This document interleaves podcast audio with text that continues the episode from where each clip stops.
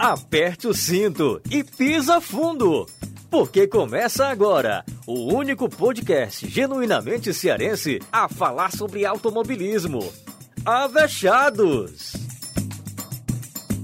Seja muito bem-vindo a mais um episódio do Avechados, único podcast genuinamente cearense a falar sobre Fórmula 1, minha gente.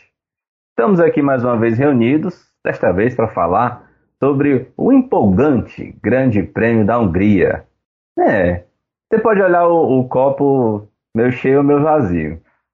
Seja meio cheio, porque afinal de contas tivemos ali um, alguns momentos meio malucos, né, no que se refere à estratégia, porém uma vitória que caiu no colo.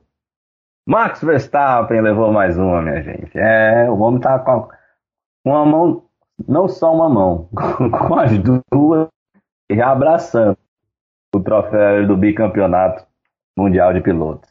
Já passamos aí de mais da metade da temporada e o Verstappen caminhando tranquilo, de braçadas, rumo ao bicampeonato. É assunto para a gente falar ao longo desse episódio. Vamos comentar todas as nuances do que foi esse grande prêmio da Hungria. Eu tenho aqui comigo Flavinha Gouveia, a nossa querida Flavinha. Tudo bem, Flavinha? Tudo ótimo, sabe? Prazer estar por aqui para comentar esse GP.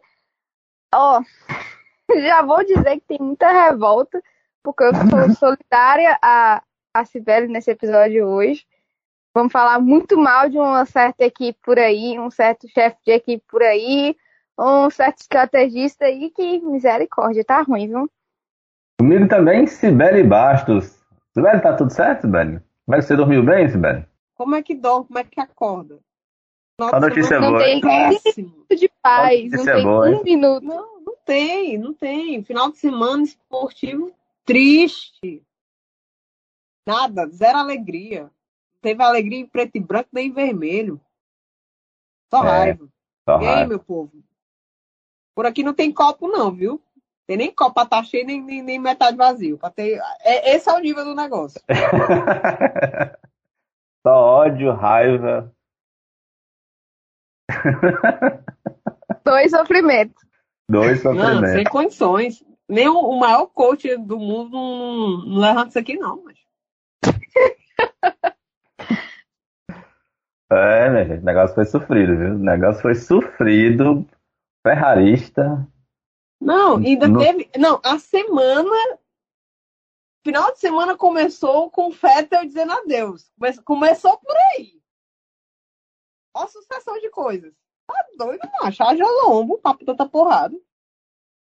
É, minha Chorou-se, velho. Com aquele vídeo dele. Chorei, com vários vídeos. Porque pô, eu tava dentro do ônibus, gente. Que humilhação, né? O, o ser humano. Estava dentro do ônibus, indo para o trabalho, quando recebo a notícia, Vettel vai se aposentar. Lá vai eu botar meu fonezinho e assistir o vídeo. Flávia chorando no meio do ônibus, gente. Sete e meia da manhã. É uma humilhação, assim, que poucos passam. Não é? O povo olha assim, a pobre, bicha tão novinha. Não é, gente? Sofra não, sofra Sofrendo pelos cabos aí. Não. Foi, que o cabo fez com essa bichinha. É emocionante demais.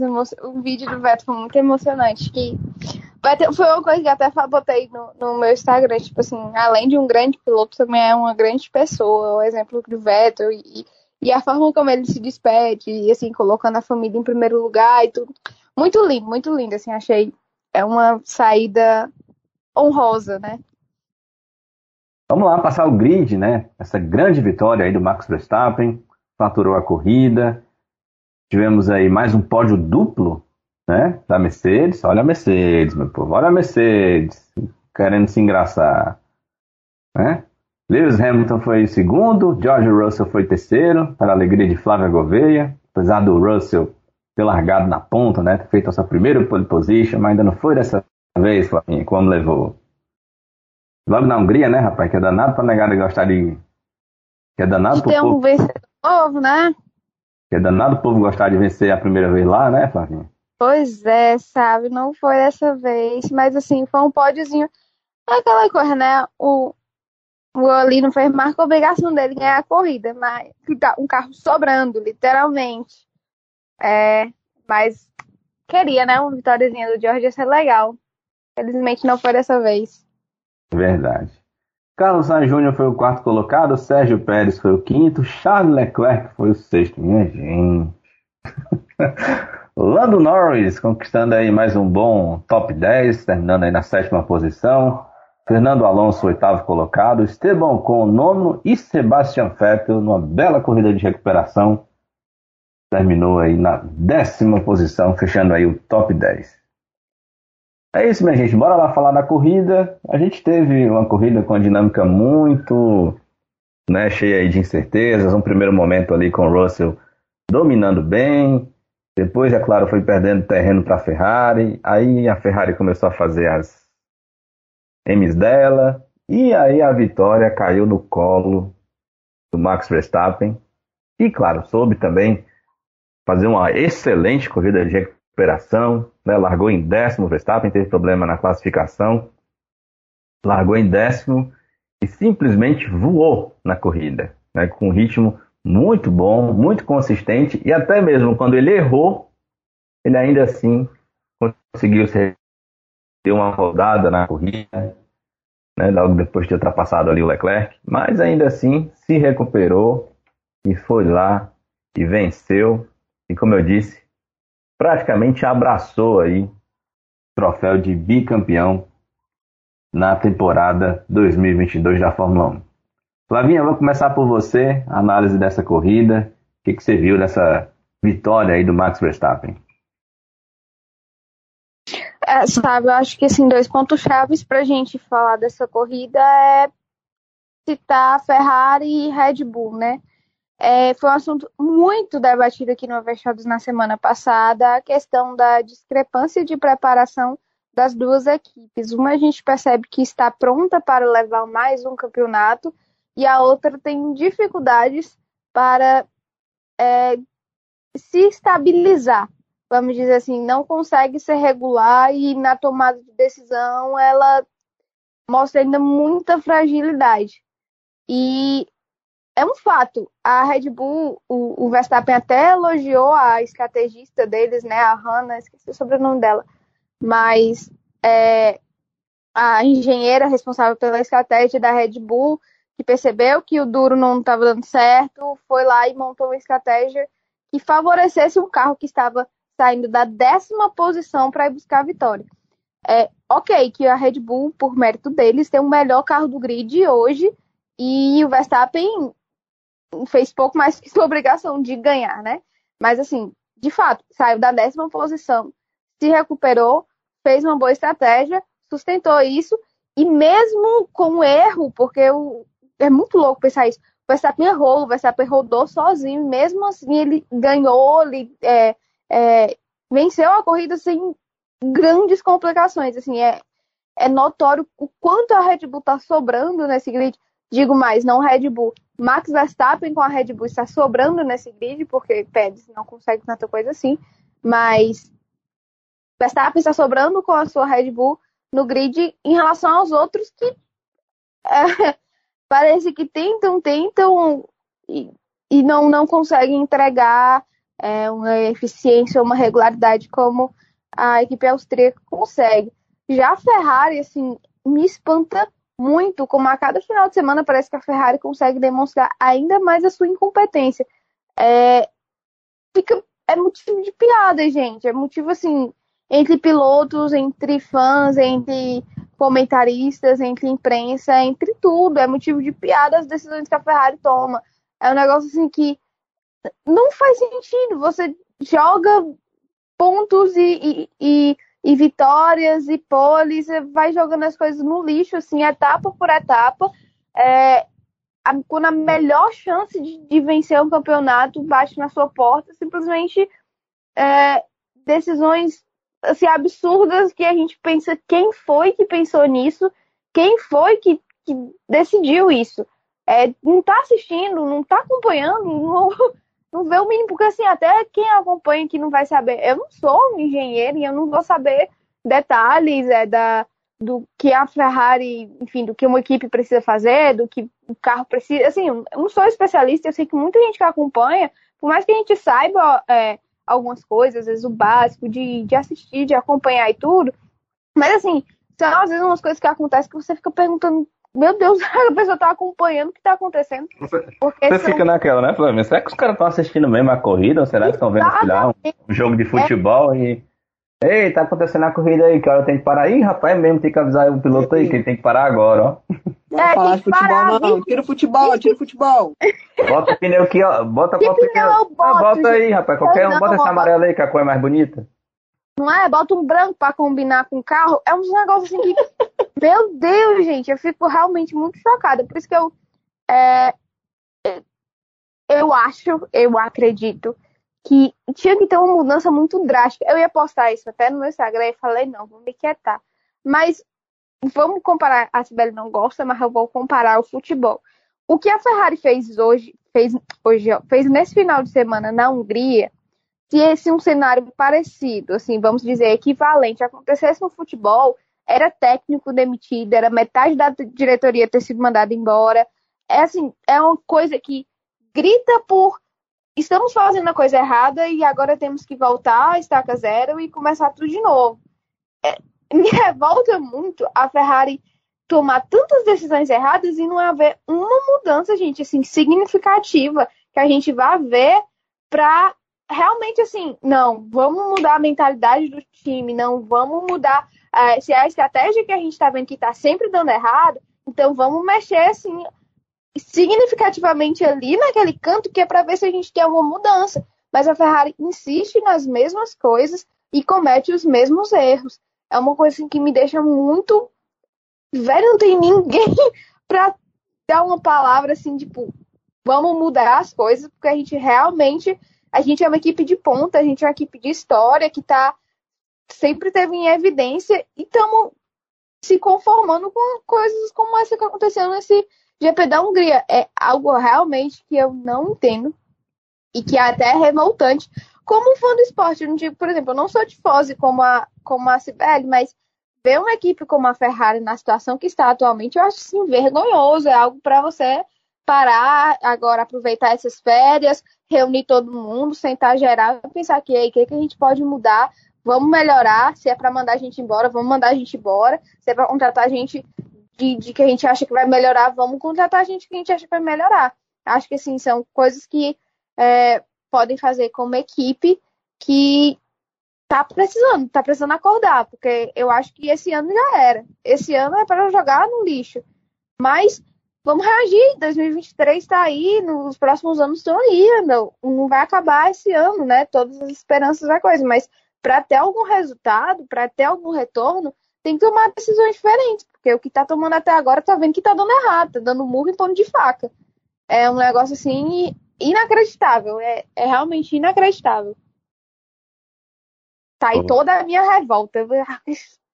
Eu fiquei revoltada esse final de semana.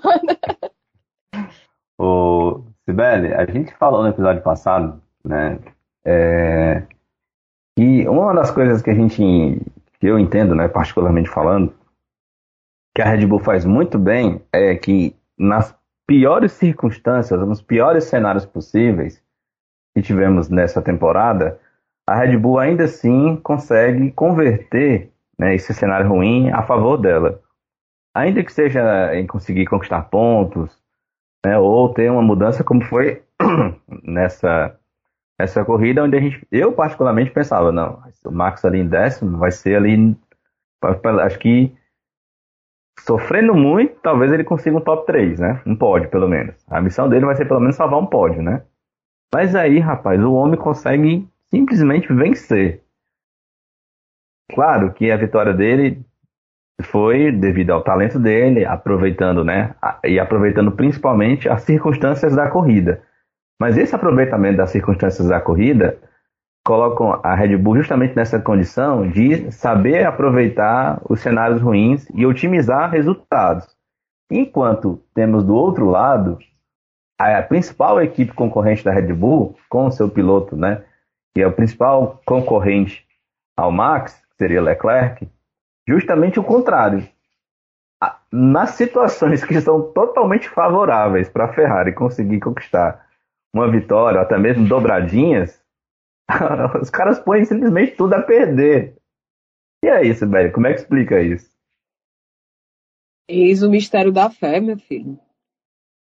É, assim, como é que como é que explica? Ó, eu tava aqui, enquanto a Flávia tava falando, eu tava lembrando que no início da temporada eu tinha dito que eu tava na fila do perdão pro Binotto. Eu sou uma crítica ferrenha do Binotto. Eu acho que eu bati muito na figura dele nos últimos anos, porque eu não acredito que ele esteja na melhor posição possível ali dentro da escuderia. Não vejo ele como um, um exemplo de um, um ótimo gestor, né? Alguém que, que sabe, saiba realmente conduzir de forma estratégica ali todas as decisões que a Ferrari toma. Tanto é que, assim, esse final de semana me deixou tão irritada. Fazia tempo que eu não me irritava tanto com a Ferrari. Muito tempo. Mas me deixou irritada a declaração que ele deu. Vocês viram? Que quando, quando a Flávia estava falando que precisa de mudança, não sei o quê, eu já sabia que não ia ter mudança de coisa alguma. Né? Ele simplesmente deu uma declaração para o GP dizendo que a tomada de decisões, por exemplo, ter parado novamente o Leclerc, foi para o Leclerc não perder a posição para o Verstappen. Gente, eu tenho que ir. Pelo amor de Deus. Que era para proteger o Leclerc, realmente protegeu, porque colocou uma distância aí gigantesca, né? Então, realmente conseguiu aí o objetivo de proteger o Verstappen, né? É, e falou que não precisava de nenhuma mudança, que eles iam aprender, mas que achava que a Ferrari estava no caminho certo. Caminho certo para quê? Porque o que eu vejo a Ferrari hoje, hoje não, há muitos anos, é um case de insucesso, né? A gente estuda muitos cases de sucesso e a Ferrari é o case de insucesso. Porque foi uma equipe que conseguiu reinventar um carro, conseguiu acertar um carro para essa temporada, que era o incógnito, ninguém sabia o que a gente estava esperando, e foi a única equipe realmente que, de primeiro, conseguiu ali acertar um carro e ter um carro muito competitivo. E me parece que para isso bastou. Basta. É... Ah, o que eu falava a Fábio falou coisas muito boas, assim, e, e, uma delas que eu destaco é que a posição da Ferrari não é uma posição de uma Red Bull ou de uma Mercedes da vida, e aí a gente vai falar da Mercedes né, mais lá pra frente, que está se reinventando aí nessa temporada. A, assim, parece que, que a Ferrari, o que vir para a Ferrari é lucro. É a posição da Ferrari. E é muito pouco para o tamanho da Ferrari é muito pouco para o tamanho da, da escuderia, da tradição, da história. O Binotto é muito pouco para a Ferrari. Assim, é, eu, eu, eu realmente não consigo entender como é que alguém continua num cargo depois de fazer temporadas fracassadas como o Binotto fez. Porque o Binotto já mostrou que não sabe lidar com pessoas. Que a gestão que, que, que de conflitos, digamos assim, que houve na Ferrari na época que o Vettel ainda estava lá foi desastrosa. Que ali não foi uma boa condução. O Vettel saiu dali da Ferrari escorraçado. Mesmo a gente sabendo que ele não ia mais dar o que ele podia dar, não era assim que se conduzia um, não, um desligamento de um piloto tão importante para a categoria. E segundo, o Binotto me parece simplesmente não ser realmente um bom gestor, não ser a pessoa certa no lugar certo sabe? O Binotto, olha para o Binotto, ele não tem aquela habilidade que você via no Jean por exemplo. Sabe? Você não vê essa habilidade nele. Ele é um cara simplesmente que, ah, para ele tá tudo bem, tá ok. Por que, que ele não sai? Não tem ninguém? O que, que ele sabe da Ferrari, de alguém da Ferrari, que ele não consegue obter mudanças, ele não pode sair? O que, que acontece? A Flávia comparou com o futebol, porque realmente, Flávia, que final de semana. Inclusive, até fiz uma enquete no meu Instagram, perguntando quem era pior, o Binotto ou o técnico do Ceará. Porque são dois indivíduos que possuem ali uma boa máquina de trabalho, digamos assim, bons instrumentos, boas condições para fazer bons trabalhos e simplesmente fazem o que fazem. Erram absolutamente tudo. A coisa mais fácil do mundo tá ali. O, mais difícil já foi feito, eles erram mais fácil. E aí a gente tá tendo o quê? Um campeonato jogado fora, porque era uma chance da Ferrari esse ano de quebrar o jejum. Para mim, não tem mais. É, eu lembro que eu tinha falado em alguns episódios sobre aquela vitória do Sainz, que podia ser uma forma de reanimar o Sainz. Esquece. Esquece. Eu até achei assim que eles estivessem privilegiando o Leclerc por causa da parada bem ruim que eles fizeram do Sainz, mas não. Não tem critério. Ah, estão sabotando o Leclerc. Não, eles simplesmente estão sabotando o próprio trabalho. É inacreditável o que a Ferrari faz. Eu realmente não consigo entender. E a gente continua sendo tifose pelo sentimento mesmo, por aquela coisa que você não sabe como consegue explicar, porque não é racional. Meus argumentos não são racionais, mas eu não consigo explicar como é com a escuderia do tamanho da Ferrari, da importância da Ferrari, comete tantos erros e isso não é simplesmente mudado, ajustado. E precisa. E não é para o gestor, a pessoa que está ali à frente, que representa, que, né, que, que leva todas as, digamos, as, as, as respostas às perguntas, e para mim de dizer que tá tudo bem. Não tá. Ferrari é motivo de piada, gente. Aquela cena deles no, no antes do, da, naquela salinha, né? Pré-pódio, rindo da escolha dos pneus. Cara, dentre os cinco colocados, o Leclerc foi o único que usou faixa branca. Qual foi o critério? Não tem critério. Foi ridículo. Foi, foi simplesmente ridículo, assim. Campeonato jogado fora. Eu acho assim, minha dica é do Verstappen for bicampeão, que agora é questão de quando é, né? A gente pode até fazer uma loteria aqui qual é o GP que ele pode ser campeão, porque bicampeão, porque eu acho que isso é questão de, de tempo mesmo. Ele vai ter que dar uma dedicatória para a Ferrari, porque sem a Ferrari, eu acho que esse bicampeonato aí não iria vir não, porque não é possível. Piloto tem, e quando eu falo piloto é só um, né? O Leclerc ele tem sim tem. É porque eu estou falando isso porque me comentaram que o Leclerc não era piloto Ferrari. O, o Leclerc tem o tamanho, o potencial do seu tamanho de um piloto Ferrari. Mas, infelizmente, essa Ferrari que ele tem potencial não existe mais. Lamentavelmente. Então, assim, é isso, Max. Não esquece nem de agradecer na dedicatória aí à Ferrari. Olhe, tem condições. É, tava procurando aqui, rapaz. O que, que o pessoal da, da imprensa italiana tava falando aqui do, justamente do da tragédia, né, que foi a Ferrari, mas não achei muita coisa aqui não. Antigamente, pessoal do eu lembro muito bem, né, tem muito na minha cabeça a lembrança do Correio del Esporte, né, velho.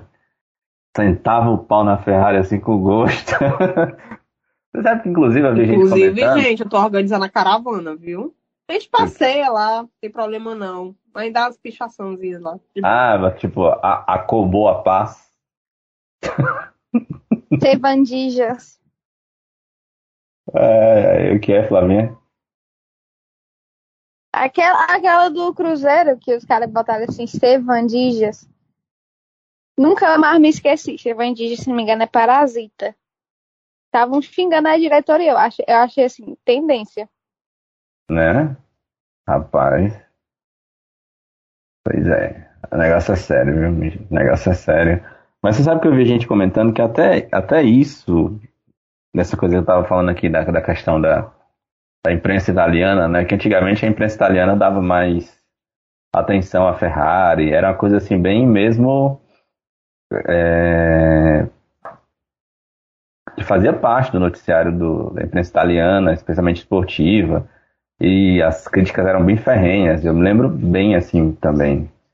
Lembro quando a Ferrari ia mal, o Corredor do Esporte eram as manchetes assim bem ácidas. Aí você vê que hoje em dia né, a Ferrari fez o que fez. O que tem aqui da, no Corredor do Esporte, por exemplo, é falando justamente só Ferrari estratégia flop. É, é, falando justamente de, mais uma vez, Binotto. Tá muito soft, né? É, muito soft. Binotto e companhia tomam decisões erradas e prejudicam Será que entregaram pra Deus? Ah, velho, tem mais jeito não. Entrega. Será? Será, velho? Não sei. Sei lá, às Enfim. vezes é bom a gente ficar em paz, né? quem tá, quem tá rindo à toa dessa história toda é a Red Bull, né? Que vai aí a passos largos para mais um campeonato de construtores, né? Porque ano passado foi, foi a Mercedes quem levou. E o seu piloto, o Malbi, né? Oi, Flavinha. Rapidinho, você falou de campeonato de construtores. eu não duvido nada a Ferrari terminar atrás da Mercedes, viu? Terceirinho nesse campeonato de construtores. Sim, eu não eu também não duvido. nada. Mulher, Até porque vai a, a Mercedes está Sainz, tá mostrando, demonstrando justamente uma, uma evolução. O Russell vai passar o Sainz. Evolução e regularidade. Porque eu acho que o grande ponto de, de falar em, em- em vencer campeonato e ir bem em campeonato é regularidade. Desculpa, gente, eu tô fazendo muita comparação com, com o futebol hoje. Mas vamos olhar o Campeonato Brasileiro. O Campeonato Brasileiro tá todo maluco. Os times que teoricamente eram para estarem indo bem, faz eh, jogos espetaculares e perde jogos inesperados, certo? Aí tem um time lá que, mesmo indo mal, ganha, que é o Palmeiras. Então o Palmeiras é líder fácil porque ele é regular. Ele consegue resultados mesmo quando ele não está nos seus melhores jogos. Isso que a Red Bull faz. E isso Flavinha, que agora foi a mal, Mercedes. Desculpa. Mas isso que a Mercedes está fazendo também. Isso que a Mercedes está fazendo, está conseguindo ser regular, mesmo quando não está com o seu melhor carro, mesmo quando não está indo tão bem, consegue pontuar e consegue manter o- os seus dois pilotos ali em cima, entendeu? Isso que a Ferrari não consegue fazer, isso que outras equipes, como a McLaren, também não está conseguindo fazer. Mas é, não duvido nada a Mercedes terminar em segundo e a Ferrari perder até a segunda colocação do campeonato de construtores. E eu aqui pensando, a FIA seria o Daronco, né? Então. porque- Estamos fazendo muitas comparações hoje. né? eu, tô, eu tô machucada. Essa sua comparação aí machucou. Mas eu não tava nem falando especificamente desse jogo contra o Ceará, certo? Eu estou falando porque o Palmeiras realmente teve momentos na, na- no Brasileirão que fez jogos bem abaixo e conseguia, no máximo, tipo, um empatezinho ali, mas ganhava um com um golzinho de um cara. Eu digo assim, tô falando muito de futebol, meu Deus. Mas eu digo assim, é porque realmente, cara, o que ganha campeonato é regularidade. A Fórmula 2 também tem muito disso. É um piloto que consegue mais vezes estar lá em cima, tá sempre pontuando. É, e na Fórmula 1, como a gente viu muita discrepância é, por muitos anos da Mercedes estar lá assim, em cima sozinha, meio que a gente perdeu um pouco da noção disso. Mas assim, a regularidade que ganha campeonato. Se tem duas, três equipes que estão ali em cima, a que cometer menos erros é a que vai levar melhor. E assim, uma equipe que comete tantos erros como a Ferrari é, é praticamente impossível de conseguir um título. E no- até perder um segundo lugar. Um carro, com um carro que é melhor do que a Mercedes. A gente viu várias demonstrações esse ano de que a Ferrari estava com um motor melhor, Ferrari um carro melhor. E mesmo assim, ainda provavelmente vai terminar atrás, eu não duvido nada. Porque erra, erra muito, erra assim, coisas bestas. Pois é. Não vai mudar. Vamos chegar em Spa. Não espero nada. Absolutamente nada. assim. Só se tiver uma mudança muito, muito profunda mesmo, que eu acho difícil acontecer. É muito para difícil. esse ano. É, um negócio legal aqui, minha gente, ainda da corrida da, da Red Bull, foi justamente a pessoa, a Hannah Schmidt, que é a estrategista do Max Verstappen. Foi muito elogiada, né? Justamente pela corrida que o Max fez. E o próprio Max foi a público e teceu aí elogios, né? Dizendo aqui o Max que a equipe tem muitos bons caras e também meninas. E disse: Eu acho que hoje Hannah foi a nossa estrategista e estava incrivelmente calma. Além disso, é uma profissional excelente, disse aqui o Verstappen. Diria, hein? Eita! É, né? Quem esperava, né? A gente falou aí um pouquinho, pessoal, da, da evolução da Mercedes, né? Ainda a gente percebe que não consegue acompanhar o ritmo do, da, de Ferrari, né? E também de Red Bull. Mas como você disse, Flavinha, é uma equipe que tem crescido e acima, da, e acima de tudo, né? Tem tido regularidade. Será que a gente pode esperar aí que nessa volta das férias a Mercedes incomode ainda mais e de repente até passe a brigar por vitórias também? Eu não duvido, Sávio. É, a gente sempre falou aqui sobre como a Mercedes é uma equipe que sabe maximizar os pontos fortes minimizar pontos fracos. É, a gente ainda vê um, um pouco ou muito atrás por conta do início, que foi realmente ruim. Foi muito ruim, né? É, mas acredito que, assim, com essas férias vão dar uma ajudada boa, é, porque é uma equipe que sabe trabalhar muito bem e tem dois pilotos, um que não precisa provar mais nada, que a gente tem certeza absoluta que é um piloto excepcional, e um que tem muito potencial para ser um piloto fora da curva, né, como a gente fala. É, mas assim, por exemplo, o sábado foi muito surpreendente. É, a, a pole do, do George Russell pegou mesmo todo mundo de surpresa, porque estava vindo ali, já estava meio que dando como certo o Sainz na pole, né? É, mostrando mais um, um final de semana da Ferrari, um carro bom. Mas veio assim, do nada, ele surgiu com uma volta maravilhosa e tomou essa pole da mão do Sainz. Aí o carro, enfim, não tem é todas as questões que não tá no, no seu auge, é, e ele não conseguiu sustentar essa vitória, mas ainda conseguiu um pódio e viu seu companheiro que começou. O Hamilton tinha começado de sétimo? Foi sétimo que ele começou? O Hamilton largou em sétimo, é verdade. Isso, né? Pronto. Então, o Hamilton que largou em sétimo fez uma ótima corrida de recuperação. Pilota muito o inglês. A gente tem, assim, não precisa mais de provas disso.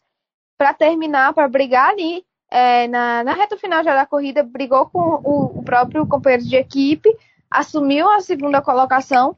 Não tem carro para alcançar o Verstappen, é um fato. O Verstappen acho que estava a 11 já 11 segundos deles, assim, é, não, não tem como, o Verstappen estava muito isolado, mas até onde ele pôde, ele fez, é, foi muito bem, foi muito bem, conseguiu a segunda posição, o George manteve ali a terceira, é, acho que é isso. A Ferrari tem uma evolução e, como eu já tinha destacado antes, tem uma regularidade. É, e é o segundo, né, pódio que os dois chegam lá em cima. Então, é, é muito bom para a equipe, é um incentivo para a equipe, é um combustível. É assim, eles e agora tem um período de quase um mês para aperfeiçoar ainda mais o, o, que eles já têm aperfeiçoado e, e e chegar ali, o Hamilton, se não me engano, falou um pouco, tipo assim, a gente podia até pensar em vitória no final de semana. Acho complicado por termos uma Red Bull, um Verstappen tão sobrando. É, mas quem sabe em Spa a gente já não tenha uma, uma outra percepção, né? Depois de umas férias que realmente pode impulsionar esse crescimento da, da Mercedes na temporada. É legal de ver porque, assim, é, não gosto de nada dominante. Então, assim, quando a Mercedes estava dominando, era chato pra caramba. Mas agora que a Mercedes está é, entrando numa briga, né, a gente fica mais feliz. É, é, o ruim é ver hoje a Red Bull dominando, sobrando tanto. Então a gente sempre torce para que tenha justamente essas equipes assim que tenham, se não estão no mesmo nível, estejam ali pelo menos oferecendo risco umas às outras e forçando umas às outras a melhorarem e buscar aí é, esse, essa evolução. E, gente, só um, um adendo aí, Flavinha. Eu tinha comentado que o, o Russell podia ter passado o Sainz. Na verdade, já passou, né? Quem pode passar o Sainz é o Lewis na classificação. O negócio não tá bom, não. O negócio tá, tá difícil pra Ferrari. É, o George tem 158, o Sainz tem 156. O Lewis segue logo atrás com 146, tá 10 pontos atrás do, do Sainz. É uma corridinha tá que ele não, que o Sainz de pau e não termine, já é um risco grande para mais uma colocação aí na, no campeonato de pilotos. Pois é, minha gente. Seguindo aqui com o nosso grid, né? É, e aí eu queria mencionar justamente o décimo colocado, que é o Sebastian Vettel, que não, pela, não só pela corrida, né, que foi uma corrida de recuperação, Vettel largou um pouco mais atrás nessa corrida, mas o principal fato aí envolvendo Sebastian Vettel justamente o anúncio da sua aposentadoria. E aí, meninas, eu queria que vocês pudessem comentar, né, o, a carreira do Vettel, né? O Vettel começou muito jovem na Fórmula 1, foi campeão muito jovem, e foi um dos pilotos que era o único piloto, né, tetracampeão mundial a conseguir quatro títulos consecutivos. O Prost também é tetracampeão, mas o, Por, o Prost não conseguiu quatro títulos consecutivos, né? E o Vettel, ele representa um ciclo da Red Bull muito dominante na categoria. E aí é claro que muita gente discute que, de fato, a Red Bull tinha, teve naqueles quatro anos, né, de 2010 a 2013, um carro realmente dominante. E de fato teve, né? Mas a gente pode dizer ali que em alguns desses anos o Vettel não teve vida fácil. O primeiro título do Vettel é um título que para mim, inclusive, é muito inesperado. Porque ele chega na corrida final Alonso de Ferrari favoritíssimo a ser campeão, precisando de um resultado simples, não precisava nem vencer a corrida. Né? Na segunda posição do campeonato tínhamos Mark Webber, que, né, que torcia por um resultado ruim do Alonso para ser campeão, e ele, né, claro, também fazia parte dele. E o Vettel, que precisava torcer para dois resultados ruins, que era de Alonso e de Weber, e ainda assim ganhar a corrida. E ele fez a parte dele, e os outros dois não fizeram, e ele foi campeão. Né? E aí também destaco muito, agora eu vou, não sei se eu vou me embananar aqui na, nos anos. É o título de 2012 ou aquele de 2013 que foi decidido em Interlagos, hein, velho? Me ajuda? Teve um título que foi decidido em Interlagos. A pior pessoa da pior memória. mas enfim, mas isso é muito marcante, que foi aquela temporada que o Alonso, acho que foi 2012 mesmo, que é uma temporada que o Alonso também assim faz uma temporada absurda de Ferrari. Mesmo com um carro não tão bom quanto o carro da Red Bull, ele ainda assim conquistou muitas vitórias naquela temporada e endureceu essa briga pelo título até a última prova, né, Interlagos. E eu me lembro bem disso. Acho que foi 12, foi 12 mesmo. Foi 12. Foi na despedida do Schumacher. Foi, foi exatamente, foi 12. E eu me lembro bem, eu me lembro bem assim o quanto foi foi foi duro assim essa disputa, né? Mas aí, enfim. E aí quando o Vettel vai para a Ferrari depois de um ano é, onde ele realmente não esteve tão bem assim, tanto que o Ricardo, né, foi dominante na, na equipe. O Ricardo estava fazendo sua estreia lá na, na Red Bull. E aí o Vettel vai para a Ferrari para ser o cara para reconduzir a Ferrari num processo de, de retomada, de, de briga pelo título. E não foi bem assim, né? Tivemos um ensaio disso em 2017, quando, assim, quando, a, quando a Ferrari fez um, realmente um carro para ser campeão, mas aí Vettel foi que não, não fez a parte dele. Mas, enfim, eu acho que a carreira do Vettel tem muito mais coisas positivas. Não dá para falar que um cara que é quatro vezes campeão mundial que teve uma carreira ruim na Fórmula 1, né? É, não dá não. Dá, não dá pra dizer que, que o Vettel teve uma, uma carreira ruim. Foi, foi um, um menino, assim, que entrou na categoria, já surpreendeu todo mundo. Ganhou Monza numa Toro Rosso, quando ninguém dava nada naquela chuva. E ali a gente soube que ele não seria só mais um pilotinho, né?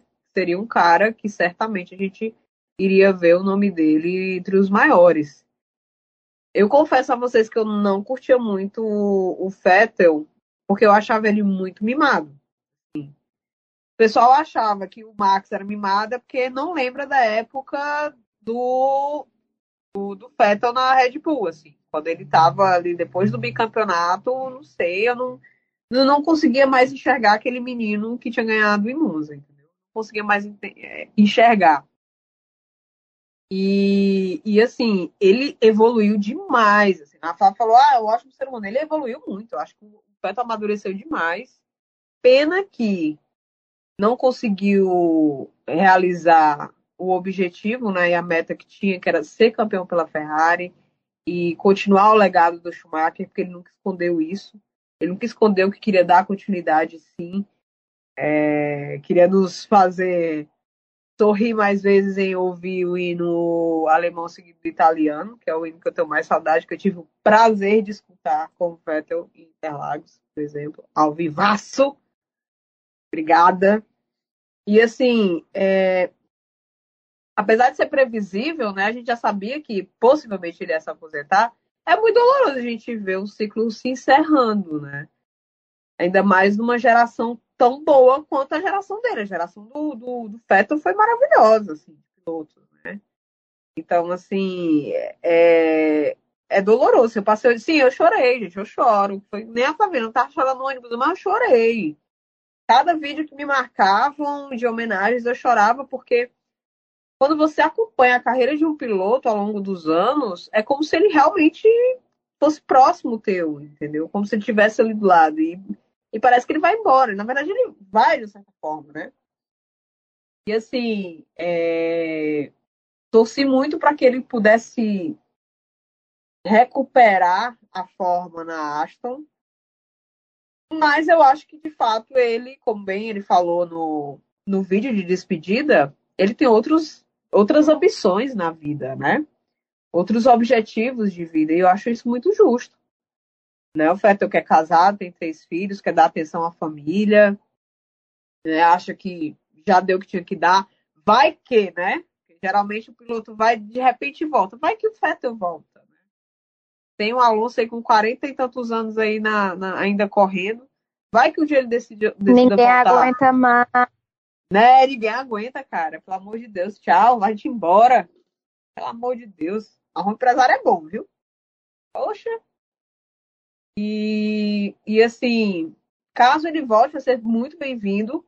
Porque a, eu não sei vocês, mas a pergunta que eu me fiz como fã e, e espectadora de Fórmula 1 há tantos anos foi assim, cara, Fettel tá indo embora. O Fettel é um cara carismático, multicampeão, que tem fãs pelo mundo inteiro. E esses fãs nos acompanham. E eu olhei para a nova geração. E eu me perguntei: será que vai ter, assim, um, um desses pilotos da nova geração, alguém que realmente tenha esse carisma e seja multicampeão? Porque, embora o Max possa um dia ser multicampeão, não acredito que ele tenha esse carisma para para ser um dos, dos grandes, né? Sim, pode ser até em números, mas não, não vejo isso dele, aquela, aquele, aquele carisma de líder, de, de uma pessoa que acredita realmente que aquilo ali é o, é o seu propósito, né? É, eu não vejo, assim, eu acho que o mais aproximado ali seja o Leclerc, mas mais pelo fato dele ser muito identificado com a Ferrari do que propriamente um cara carismático o suficiente para ter uma legião de fãs. Eu, fiquei, eu realmente fiquei me perguntando, e aí? Como é que vai ficar essa nova geração? Ou Eu será acho- que isso é... Hã?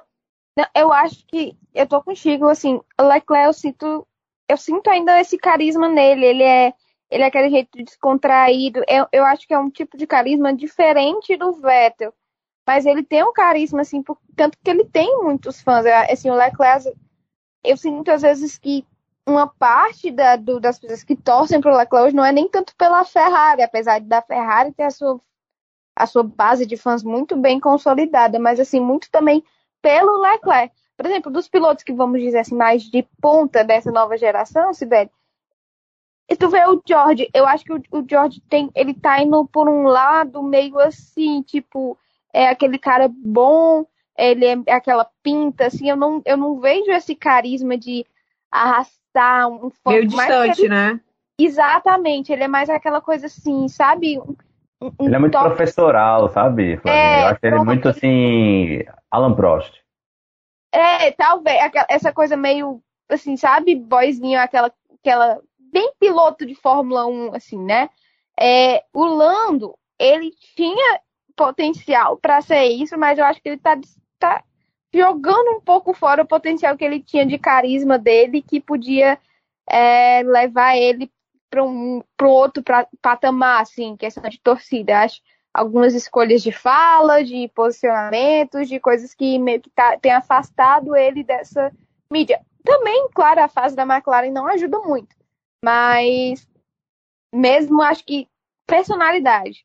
Eu, eu tô muito contigo, assim, para mim, a pessoa que mais tem, o piloto que mais tem chance de chegar perto nesse é, do, do- da questão dessa imagem do Vettel seria o Leclerc, mas ainda de uma maneira um pouco diferente.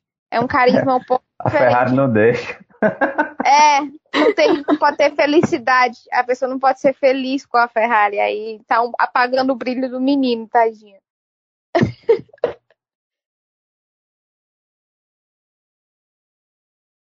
Mas é esse o sentimento, assim, do.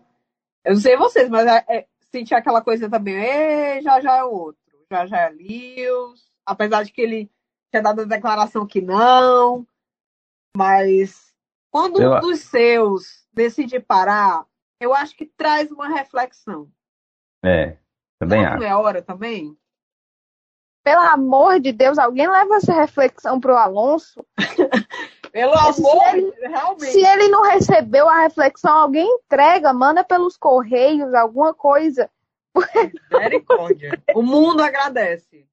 Não aguento mais. A multi-year contract, pelo amor de Deus, que, que pra que mais de um ano, meu filho? Um ano já tá, ma- tá estourando. O bicho ainda vai querer mais. Mas vocês sabem que esse negócio de, de- Enfim, não vou entrar agora na série do Alonso, não, que é assunto ainda pra gente conversar. Mas eu acho que esse negócio de. Só um- uma pincelada rápida. Esse negócio de contrato de multi-years é muito naquela de tipo, se tiverem, se não fizerem um carro de M. Porque se fizerem um carro de M, ano que vem ele tá pegando o boné dele pra ir pra outro lugar. Não tenho dúvida disso. É, Eu queria saber o que, esse homem entrega tanto. Eu queria saber o que ele entrega, velho. Não é possível. Não, ele entrega, se, se as portas dele estão abertas, é porque alguma coisa ele entrega mesmo. Porque assim, ok, pista e tal, mas. Ele tá fazendo um bom ano pela, a- pela Alpine, assim. É um fato. Tirando Ferrari, Red Bull e Mercedes, o piloto para mim mais constante tem sido o Alonso. É, mas eu tô falando é um assim, fato. porque o jeito que ele fala é como se ele dissesse assim: olha, eu quero lutar pelo meu tricampeonato. É, eu tenho essa sensação também. Ah, É como se ele é um bom piloto hoje. É, ele já foi um piloto excepcional.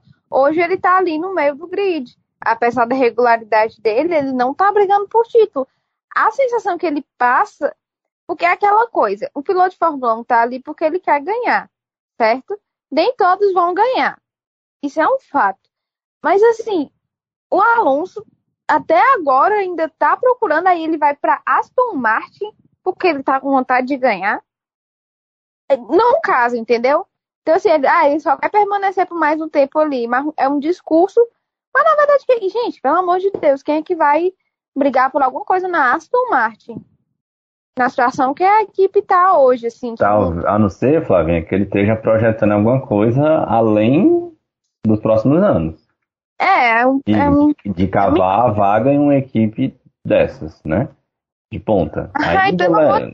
Quanto- é, Quantos anos Ah, eu acho tem muito mesmo? difícil. Acho Quantos Meu anos Deus. o Alonso tem pra estar querendo ainda brigar por. Sinceramente, assim, ó, eu respeito muito a história do Alonso. Respeito o que ele construiu na Fórmula 1. E não tiro o, o mérito dele, dos títulos que ele conquistou, do piloto que ele é, blá blá blá blá blá blá. Mas assim, uma geração vindo aí. É muita gente boa, tem muita gente chegando, aí ficar, sabe, assim, insistindo nisso, o bicho não vai ser campeão de novo. Ele não vai pra Ferrari, ele não vai pra Mercedes, ele não vai pra Red Bull, porque. Ah, tá também, viu? Fico sem paciência. Tá esperando assim que, que um, um santo baixe em, em alguém da Aston e co- construa um carro tipo Brown 2009, não sei. Ele acredita nesse milagre aí. Não é, sei. só se for. Assim, mas o fato é, meu povo, ele queria, ele não queria só mais um ano, né? Porque se ele quisesse só um ano, ele teria ficado na Alpine. A Alpine pro- deu a chance da renovação por mais um ano. Um Ele ano. quer um- algo assim- mais além, né? Ele conseguiu esse acordo É. com a Aston Martin por, por ser algo mais além do que um ano. É, Fiquei esperando. Piastri É- é o que foi eu campeão. Tava esperando pra fazer mais um ano ainda com o Alonso, pro menino ficar mais um ano parado. É uma falta de respeito também com, com a, o piloto que eles estão agenciando, sabe? Assim, muito provavelmente o Piastri vai ser anunciado pra Alpine. E se não for, é um absurdo dos mais, assim, desses inconcebíveis. O menino faz uma base excelente, tá, teve sempre com a Alpine, tava lá é, piloto Renault, depois mudou. É, é inacreditável ele ficar parado, porque o bonito do Alonso queria mais de um ano. Ah, não, não, eu fico assim, revoltada. Eu sou defensora, vocês sabem que eu sou defensora dos meninos da base da nova geração. Estou aqui para lutar pelo direito dos garotos. Porque assim, gente, todo mundo merece uma chance, tá? E, e tem muita gente ficando de fora, porque tem outros que estão aí segurando vaga. E eu não tô só falando do- de idosos como Alonso, não. Tô falando de pilotos como Stroll, como Latifi, até como que pode falar o que for. Mas tá ali também só existindo agora. Então, assim, eu é tô uma falando lista bem grande de dispensa. Exatamente, tô falando do Alonso, mas assim, não é preconceito porque ele é mais velho, não. Tô falando que eu acho que é um dos pilotos que já é ok. Ok, passou o tempo dele. Acabou-se. O Vettel, por exemplo, eu gosto muito do Vettel e o Vettel é um daqueles que vai fazer falta. Mas se ele entende que o tempo dele acabou e ele se retira, tá tudo bem. Porque o cara já tava em, decadência indo para o Aston Martin. Ele já tinha atingido o topo dele, já tinha tido um momento muito frustrante na Ferrari, estava numa equipe que ele não estava conseguindo entregar nada. Ele entende que o tempo dele acabou e ele está indo para outra coisa na vida, outra etapa na vida dele. Ah, o Alonso fica insistindo nessa palhaçada, eu realmente fico sem paciência. Pois é. Eu ainda acho, assim, eu sendo. Eu ainda acho que o Alonso tem lenha para queimar, porém não teria renovado. né? Teria ido atrás do, do piloto mais jovem. A não ser que eu estivesse pensando em, tipo, pegar um Alonso, pegar um piloto jovem, de, ó, cidadão Collin, esse jovem aí que é bicampeão mundial, pilota como poucos e aprenda, porque você é o nosso futuro. Mas não é o caso, né? Infelizmente não vai ser o caso. Olha, Ele tu pode acha ser um que consultor, né? Pode ser um consultor. É, Poderia também. carro. Eu acho que, por exemplo, a Mercedes fez isso com o George. Bota aqui, ei, vamos botar logo o George aqui, porque ele vai ficar um tempo aprendendo com o Hamilton, porque ele tem É. muito a aprender com o Hamilton. Quando o Hamilton sair, ele vai assumir o primeiro, primeiro piloto e provavelmente vai ganhar título pra gente. Eu acho uma estratégia maravilhosa, é uma coisa assim, é você tá passando bastante de uma geração para outra. É uma maneira inteligente de você fazer o negócio. Mas aí, tu acha que o, que o, o Alonso vai ensinar um corpo Stroll? E fora que a gera... Ah. Gente, a geração do Alonso já. Porra, tem mais ninguém. tempo já. Tem mais ninguém ainda. Ninguém. Mas exatamente. Tinha o Kimi. É, tinha um E Kimi. já foi embora. Já foi embora, exatamente. Sabe? E só tá agora só bebendo. É curtir sua aposentadoria, Alonso. Vai beber e que me chama o Alonso pra tomar uns aí, macho, contigo. Eu vou, sabe o Fred, o Fred, Dom Fred. Fredon? pro Dofredon? Ele tá fazendo um manual de aposentadoria no Instagram dele. Não sei se vocês estão acompanhando. Tá Não. sensacional. Eu vou mandar esses corpos pro Alonso pra ver se ele se anima Toninho, né? a se aposentar também. Pode ser uma boa ideia. Mas é, é, porque o cara tem projeto fora da Fórmula 1 e um belo do projeto. Eu não estou elogiando o Alonso, que fique bem claro aqui, eu- elogiando o projeto dele. Ele já tem o segundo esporte, entendeu? Inclusive, pode até chamar o Bostas para dar uma voltinha de bike, ir embora os dois juntos. Assim, ele tá só ocupando espaço mesmo. Pois é, minha gente. Algo mais a acrescentar? Ou vamos lá para nossa eleição? Bora pra eleição. É. Vamos lá então. É hora de escolher o lesado e o avexado do Grande Prêmio da Hungria. Começando sempre com o lesado e a vinheta.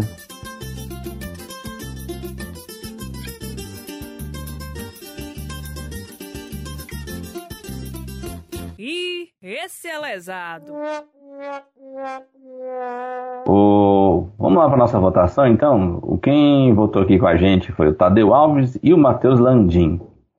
O Tadeu Alves escolheu aqui lesado, é claro, para Ferrari, assim como também o Matheus Landim, né? Não tem como ser outro, né? Aqui. O engraçado é que os dois colocaram a mesma coisa. A gente não tem como não ser outro. É a Ferrari. Tá certo, então. O voto da galera aqui ficou para Ferrari. Sibeli, sua escolha para lesado? Não Tem tem ser onde outro? fugir, não, macho. É Ferrari. Ferrari toda, todinha. Tá aí É, o é. prêmio, prêmio aí que vai ganhar o campeonato desse ano. É? Campeonato do, do lesado. Pronto. Ó, o concurso. Ô, Flavinha, sua escolha, Flavinha.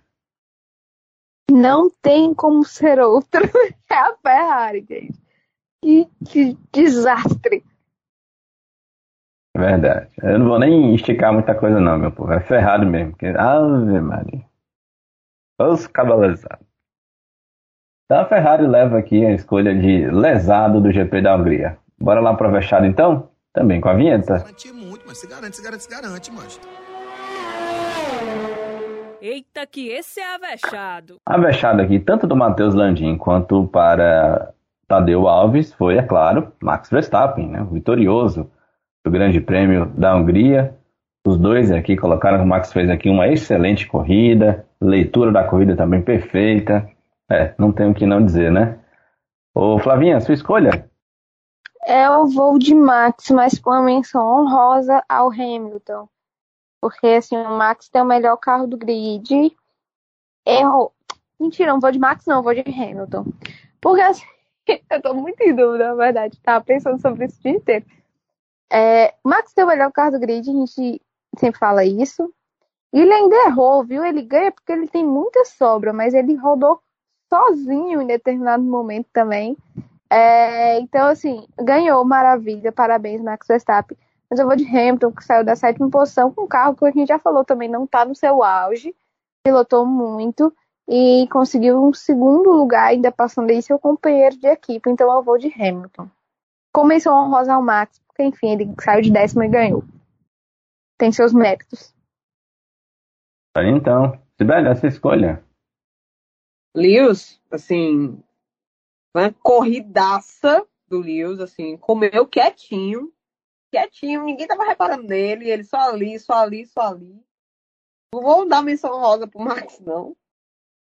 Apesar de ter feito uma bela corrida também, mas para mim foi o Lewis. O Lewis fez uma excelente corrida. Não, não lembro quem foi que, que foi o, o piloto do, do dia. Só lembro que eu votei nele. Porque realmente, assim. Foi o Max. Foi o Max? Porque, O oficial- olha, eu achei uma baita corrida do Lewis. Sério. Ninguém tava dando nada, o foco todo tava em cima do Russell pela pole, que ele fez esse final de semana, que tá sendo muito bom. Mas ele, ele foi ali quietinho na dele, ó. Então, meu povo, eu vou, eu vou aqui de. Eu vou com a galera, vou de Max Verstappen pela corrida que fez.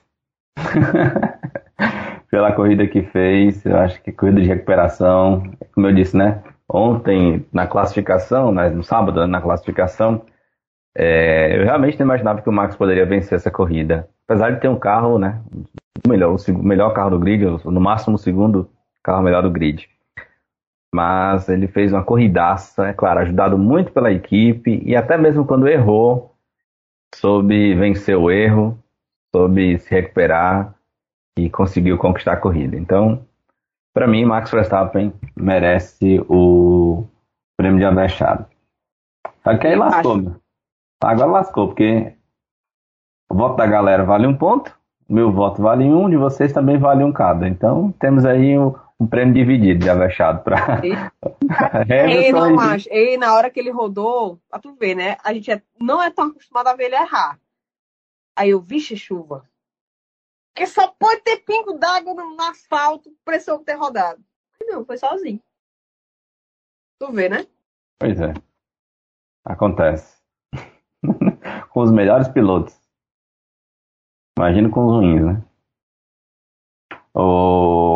então é isso, gente. Vamos dividir aí o, o, ah, o prêmio para os dois e fica tudo certo, né? Cada quem, um quem lá. vai, quem vai entregar o, o prêmio é o Leclerc. Não, quem vai entregar o prêmio é a Ferrari. Aqui pra... não, tem, não tem pessoal para gostar mais de entregar as coisas do que a Ferrari. Então é isso, minha gente. Encerramos aqui a nossa análise do Grande Prêmio da Hungria de Fórmula 1. Agora vamos para um outro momento aqui, que é falar justamente de Fórmula 2. Porque, Flavinha, o negócio agora apertou, viu? Apertou, porque uma vantagem que estava muito tranquila de quase 40 pontos, agora caiu pela metade, né, praticamente. E temos, apesar dessa, do final de semana não ter sido tão bom, uma informação que está pipocando aí no grid, né, na Rádio Paddock, que é essa possibilidade do Drogovic, Felipe Drogovic, e logo para Aston Martin. Macho, pelo amor de Deus. Mas enfim, pode pintar aí na Fórmula 1, pelo menos como piloto de testes, né, Flavinha? Ai, sabe, são muitas emoções. é, Ih, então, achei muito assim tua vozinha, hein? Sei não, hein? muito desiludida, muito desiludida. É, então, não, vamos começar assim. Primeiro, do final de semana em si. A MP é, deixou, deixou muito a desejar no carro. é, o Drugo sentiu muita dificuldade, principalmente na corrida principal, que foi para esquecer, principalmente porque ela foi vencida por Theo Pourchaire, que hoje é o principal concorrente ao título contra ele.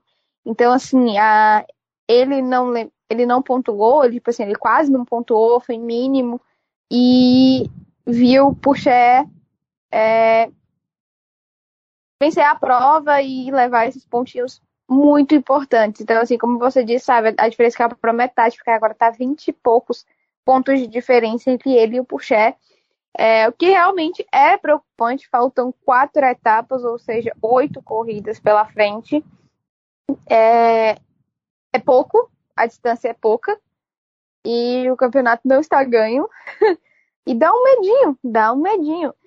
É porque realmente, assim, se a MP não reagir nessas férias que eles vão ter para trabalhar no carro, é, pode dar muito ruim. Porque, assim, foi caindo de rendimento. A MP, em momento nenhum, é, foi top do, do grid. É, a MP conseguiu pegar um carro bom para o Drugo no início da temporada e, ele, com a habilidade dele, que é, a gente sabe que é muito grande, conseguiu resultados excelentes com um carro que é de meio para fundo de grid. É um fato, a MP não é de ponta. É, e este ano, até as equipes que são de ponta estão sofrendo, como a Prema, que é a principal equipe da categoria, está sofrendo pra caramba os seus dois pilotos, o Darúvala e o Hauer. É, então, assim, é para você ter ideia, talvez o carro mais regular do grid hoje tenha sido a Charru, que não é boa também, não é uma equipe assim é, que entrega bons carros, mas o Enzo, este final de semana, Enzo Fittipaldi conseguiu dois pódios, o que foi sensacional, tá numa colocação muito boa no campeonato. É, mas assim, o meu ponto é, é, às vezes a gente cobra do Drugo coisas que como se ele estivesse numa equipe de ponta e ele não está. É, e a MP mostrou isso esse final de semana com um carro que não estava bom e ele não teve muito o que fazer. Ele, ele sofre já na largada, por exemplo, que às vezes quando ele sente que o carro não tá bom, ele claramente ele não vai agressivo para cima, porque ele sabe que talvez ele pontuar menos é mais importante do que ele botar tudo a perder e não pontuar nada. Então, assim, ele tenta é, minimizar o, o, o, erro, né? Minimizar a falha. É, e a falha nesse final de semana era um carro é, ruim é, o carro realmente estava ruim. E, assim, realmente a diferença do campeonato tá pouca, tá perigoso, tá arriscado, mas vamos confiar que a MP vai fazer um bom trabalho nessas férias para voltar melhor na segunda, nessa, nessa, nessa segunda parte aí do ano. É, quanto à informação que movimentou o final de semana da comunidade é, automobilística brasileira foi que Felipe Lugovic estaria negociando para ser é, um piloto reserva, piloto de testes da Aston Martin. É tudo muito incerto ainda, é um negócio assim que informa, informações dão conta, eu já diria, sabe, Manfredini. É, mas tem alguns lados sim, uns lados que não. É aquela coisa meio assim, muito às vezes rumor, muita é, expectativa que coloca a gente em uma saia meio justa. É, talvez eu, o que eu via até certo ponto, eu via que a Aston Martin era a, a maior esperança para uma vaga para o Drugo na Fórmula 1 ano que vem, ou talvez até mesmo próximo ano. É, apesar de ter outras equipes que possam abrir vagas, eu sinto que está todo mundo meio encaminhado. Porque, por exemplo, às vezes a, a Haas, por exemplo, não tem um piloto, tem o Pietro, mas assim, não teria um piloto principal favorito para assumir, mas a Haas tem parceria com a Ferrari. E a Ferrari tem uma cambada de piloto que está na fila aí para assumir é, uma vaga. Então, assim, a Alpine tem o Piastre, a, a Williams tem, por exemplo, o Sargent agora está despontando como muito. Eu, assim, eu tenho muita. Não vou falar certeza. Mas eu acho que tem grandes chances do Logan Sargent assumir uma, uma vaga na Williams ano que vem. Por quê? Porque a Liberty, que é um americano, todo mundo sabe que a Liberty quer um americano na Fórmula 1. E o Logan Sargent aparenta ser um, é, é, o mais preparado, a gente teria os da McLaren, mas assim, o, o Colton, o Colton Herta que está na Indy, mas eu imagino que ele vai permanecer na Indy. É, então teria o Sargent realmente que é o, o é, para ano que vem não dá mais pro, pro Pode interromper, Flavinha, desculpa, mas só para dizer que para esse ano, para ano que vem não dá mais pro, pro Colton Herta, porque você praticamente está fora da, da, disputa pelo título da Indy depois desse final de semana, então ele não teria a superlicença, né? Tem Exatamente. Da Indy, então para ano que vem ele por enquanto está fora, talvez para 2024. É. Exatamente, por isso que muito provavelmente ele vai ficar mesmo na Indy por, por mais um tempo. É, então o Sargent desponta aí como o americano favorito. É, e tem ainda o Theo Pourchet também, que é o francês, e tem toda essa questão da saída de Paul e querem colocar um francês. Todas essas questões políticas que envolvem a Fórmula 1 também, que a gente sabe que existem e que tem interesses por trás e que querem colocar determinados pilotos, determinadas nacionalidades, determinados apoios é, dentro do grid. É, então, assim, acho muito complicado, é uma situação. É, talvez piloto de testes, piloto reserva da sua Martin não seria tão ruim, porque a gente não sabe até que ponto, até quando o Stroll vai, ou até quando o próprio Alonso vai, porque vai que a Aston Martin segue com um carro ruim, o Alonso simplesmente fala assim, não, quero mais essa merda, não, vai embora. Ixi, bota um pi, né? É, mas, assim, talvez, né? Muda, as coisas mudam muito rápido, muito dinâmico.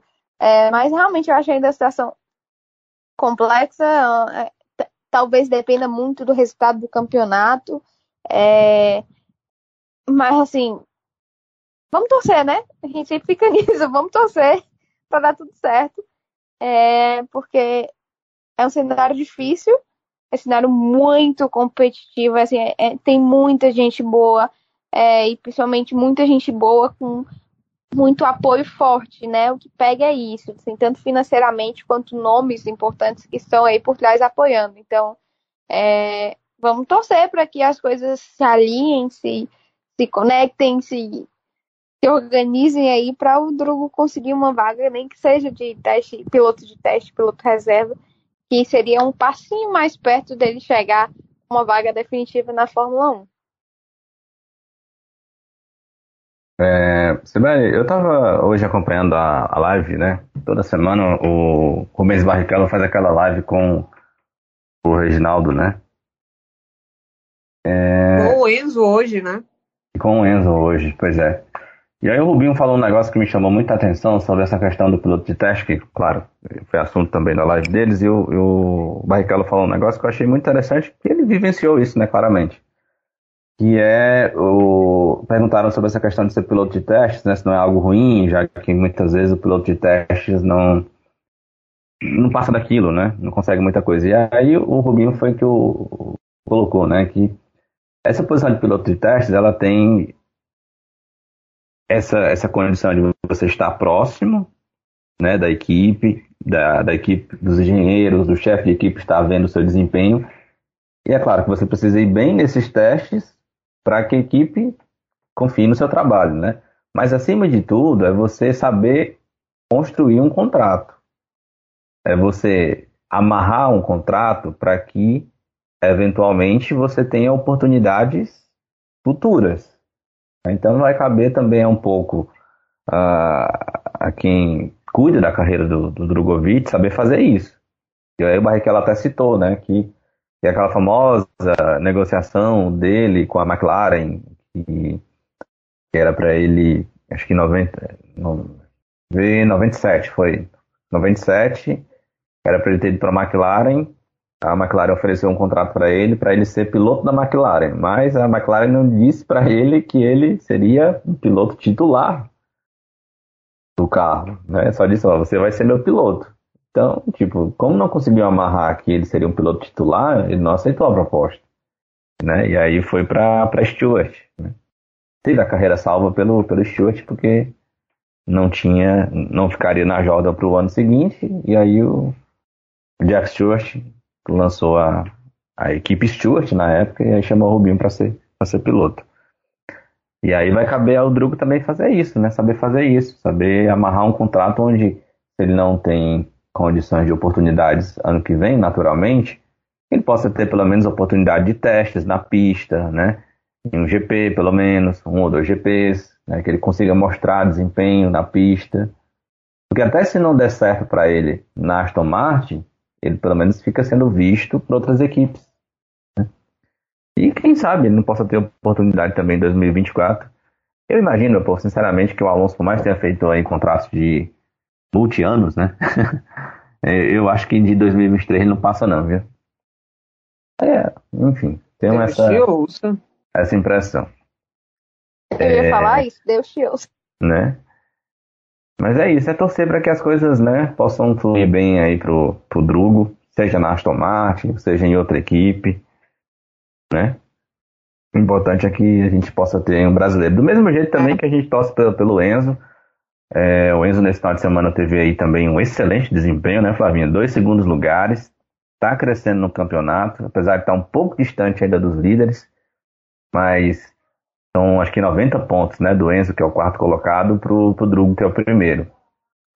Mas tem quatro corridas aí, então se manter essa regularidade, e é claro que é muito difícil ele brigar para ser campeão, mas você imagina aí o quanto seria legal pro, pro Enzo terminar num top 3, um carro que também não, não é de longe sequer um dos melhores carros da, do grid. Ele, ele corre ali carroça, com a com a carroça. carroça, né?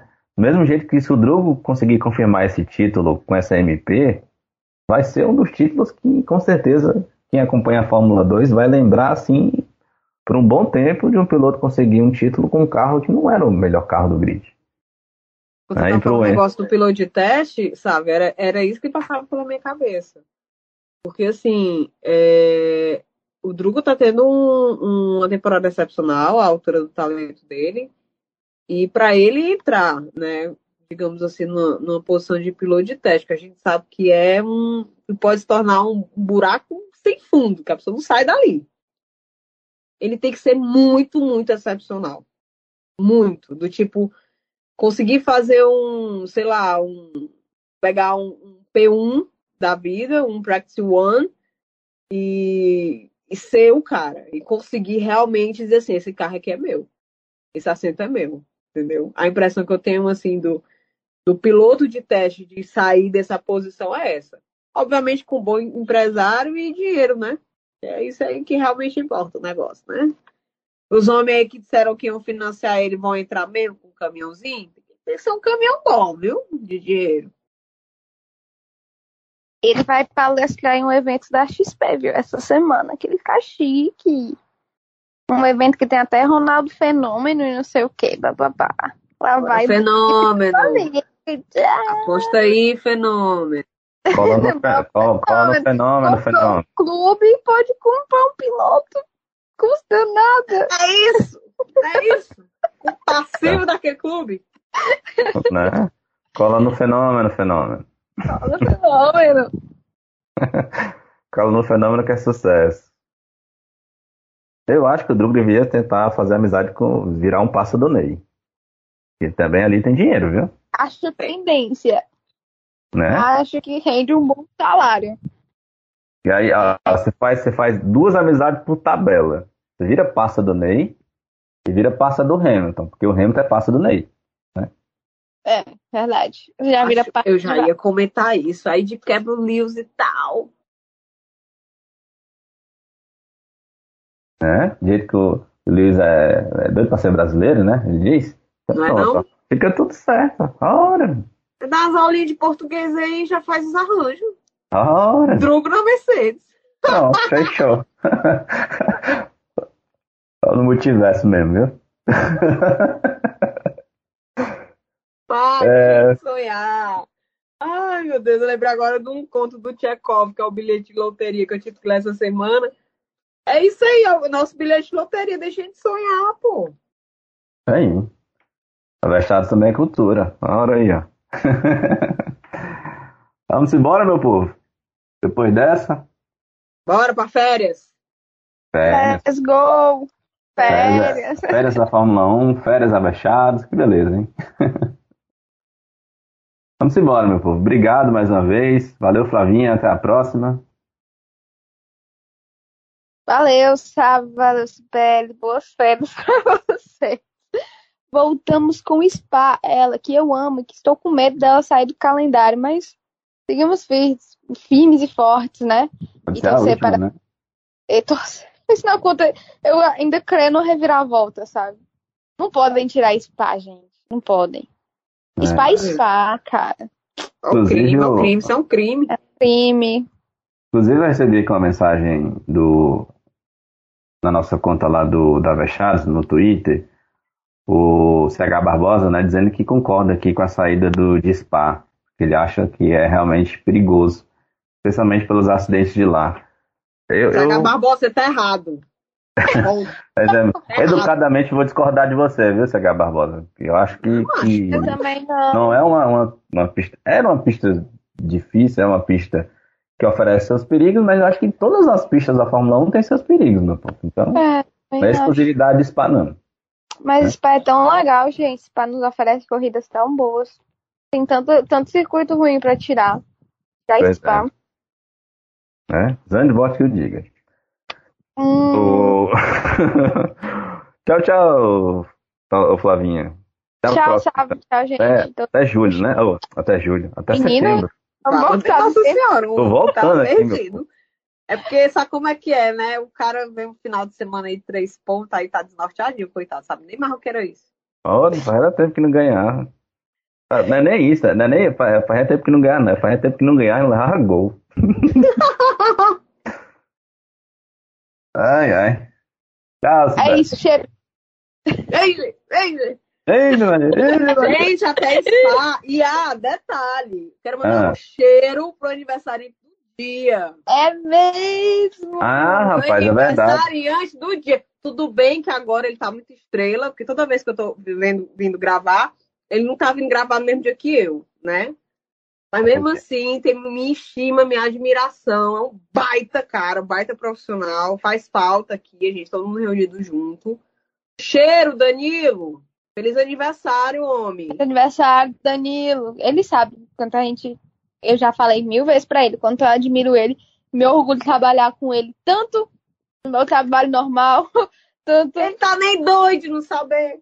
É, menina, e eu falo sempre pra ele, é um baita cara mesmo, assim, um baita profissional e me ajuda demais e temos uma parceria aí muito legal. Eu fico muito feliz de dizer, assim, nas pessoas perguntam do Danilo, eu falo assim, eu trabalho com o Danilo, é legal demais, tenho muito orgulho disso. Feliz aniversário, Danilo, se você estiver ouvindo isso.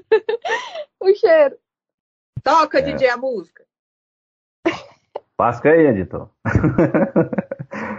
Danilão sabe, é um grande. é A gente tem uma parceria já antiga de outros carnavais, né, de outras oportunidades de trabalho. Fomos companheiros até pouco tempo atrás. Agora eu estou do outro lado da avenida, mas a admiração ainda é a mesma, né? Grande abraço, Danilão. Fez falta aqui hoje no episódio. Não está aqui hoje com a gente, com certeza, né? Porque está celebrando, né? O seu Né? aniversário. Ah, tá bom, é, Danilo. Guarde um bolinho pra nós. Não íamos ser injustos, né? Com o Danilo de gravar episódio no dia do aniversário dele. Mas, ó, um grande abraço, viu, Danilão? Você é um cara realmente admirável por todo mundo. E, para quem não conhece o Danilo, né? Fora do Avechados, Danilo trabalha com jornalismo esportivo, cobre Ceará diariamente, há, há décadas. E eu, assim, não tenho nenhuma cerimônia de dizer que o Danilo é hoje o repórter de rádio mais competente que existe aqui no Ceará. Não posso falar do Nordeste porque eu não conheço outros, mas aqui no Ceará, assim, é o Danilo, um vácuo e o restante. Com todo respeito aos verdade. outros colegas, né? E eu não estou falando isso só por mim, por ser amigo do Danilo, mas por. O Danilo tem um negócio que é, é por poucos. O Danilo é admirado tanto por torcedores do Ceará, quanto também torcedores do Fortaleza. Hoje no, no- eu estava acompanhando o Futebolês, né, que é o programa que o Danilo participa, na Rádio Band News aqui de Fortaleza, e José Cunha, que apresenta o programa, citando várias mensagens de torcedores do Fortaleza parabenizando o Danilo pelo aniversário e, é claro, dizendo quanto são admiradores do trabalho dele.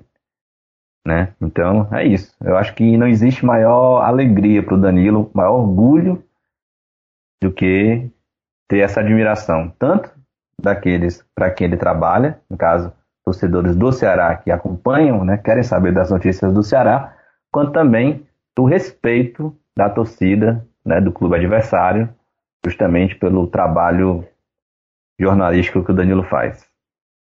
Com certeza no próximo episódio ele vai estar tá aqui com a gente presente e vai poder comentar e agradecer essas mensagens também. É isso, minha gente. Vamos embora. Vamos apro... Oi, Flavinha. É aquele clichê. O Danilo é unanimidade. É. Todo mundo gosta do Danilo. e é uma unanimidade que não é burra, né? Acima de tudo. Exatamente.